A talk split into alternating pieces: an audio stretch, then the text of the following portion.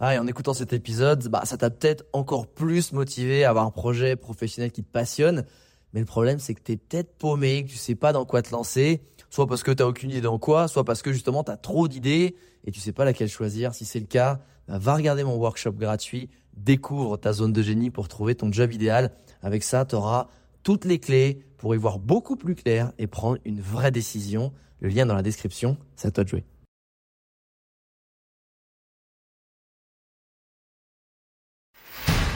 Bienvenue sur le podcast des entrepoteurs, où je te partage les conseils pratiques et concrets pour faire passer ton business au niveau supérieur ou transformer ta passion en métier dans une ambiance de pote entrepreneur.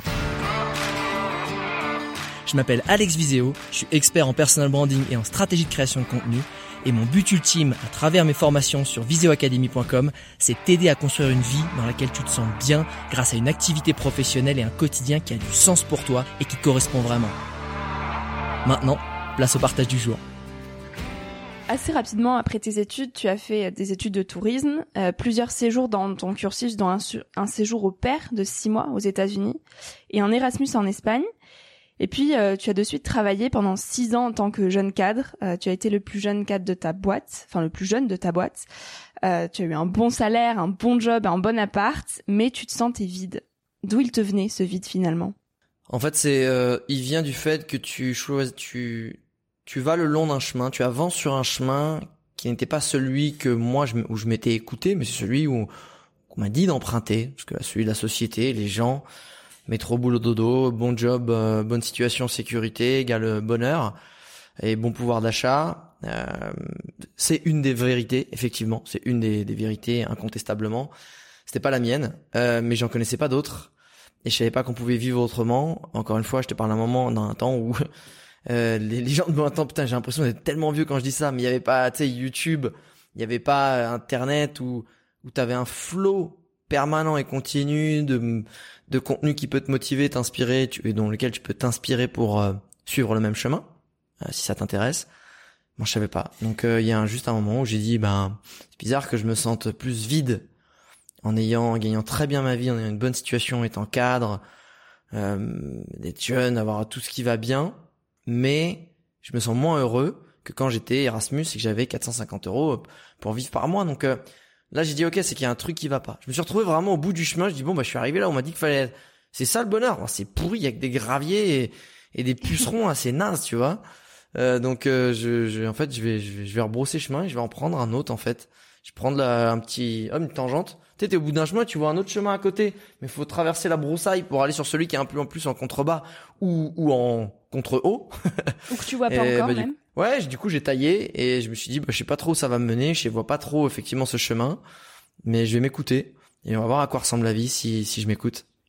Hmm. Et donc tu as commencé à te sentir vraiment en vie euh, et avoir la vie dont tu rêvais à partir de 27 ans. Euh, quand tu travaillais, tu as mis euh, un petit peu d'argent de côté tous les mois pour euh, enfin sauter le pas et aller faire ton tour du monde pendant un an, où tu t'es lancé en tant que blogueur voyage.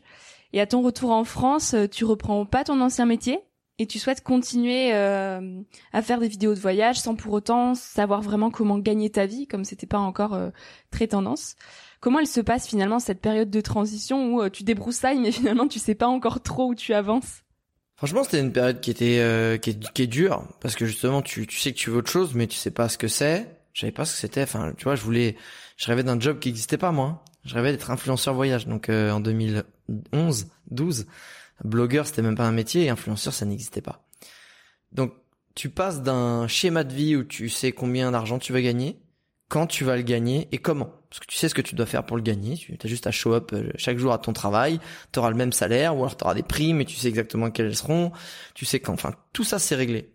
À une vie où, merde, je sais pas comment vraiment gagner de l'argent, ni combien je vais pouvoir gagner et quand est-ce que j'arriverai à être payé et tu perds tous tes repères. Donc, euh, je suis rentré de tour du monde en étant, je pense, la meilleure version de moi-même que j'avais jamais été à ce moment-là de ma vie, parce que ben, j'avais vraiment joué le jeu à fond de ce tour du monde.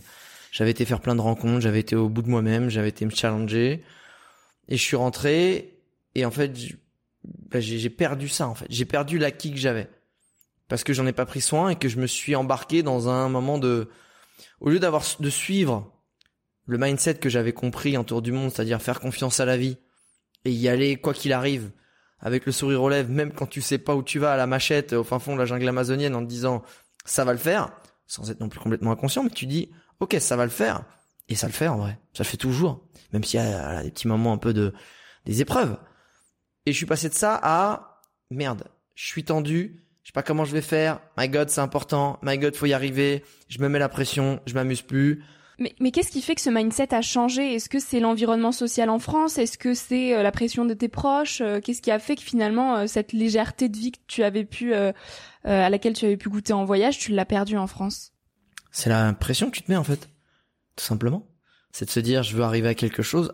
Quand tu pars en tour du monde et tu, en fait, quand tu fais quelque chose par plaisir, sans attente, mais par plaisir de le faire, et en y allant vraiment avec l'esprit de t'es en train de t'amuser de réaliser ton plus beau rêve, tu surmontes tous les ces obstacles en les survolant en fait. Tellement c'est simple, tellement t'es joyeux. Quand tout à coup tu te prends trop au sérieux et tu te mets la pression, tu perds le génie qui t'anime. Ta zone de génie naturel dans lequel tu tu vas avoir cet instinct qui va te guider là où tu dois aller, tu vas avoir les bonnes idées qui vont venir, tu vas attirer les bonnes personnes à toi. Tu perds ça. Et tout simplement, et ça c'est toi toi-même qui te le mets. Il y a la, société elle peut être dure, tu sais quand je t'entoure du monde, oui, euh, il m'arrivait des trucs, euh, c'était dur entre guillemets physiquement, mentalement, mais pourtant je les survolais parce que j'avais le bon état d'esprit. Et là, je l'avais perdu. Hmm. Alors comment tu as retrouvé cet état d'esprit pour laisser un petit peu de côté la pression que tu te mettais?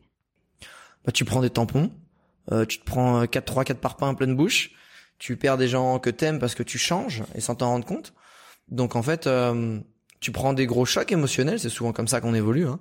Accident, rupture, perte d'un proche, euh, les gens qui tout à coup ont des, des grands changements de comportement, des, des, réalisations, des espèces de déclics, c'est souvent, euh, en tout cas beaucoup plus simplement, tristement même, c'est dommage, hein, mais sous des gros chocs émotionnels. Donc moi, je, je me suis séparé à cette époque-là et j'ai cliqué en fait. J'ai dit qu'est-ce qui se passe, pourquoi je me sépare, etc., etc. je me suis dit waouh, je suis plus la personne que j'étais, je suis plus la personne qui a attiré cette personne-là. Alors après voilà, il fallait qu'on se sépare, c'est très bien, mais ça m'a permis de recliquer.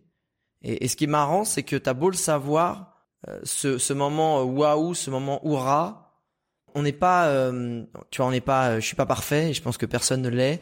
Et même quand tu sais ce que tu dois faire, il y a un moment où tu oublies les basiques. Tu oublies ce qui t'a fait réussir et tu retombes dans le travers, en fait, parce que ça m'est arrivé plusieurs fois.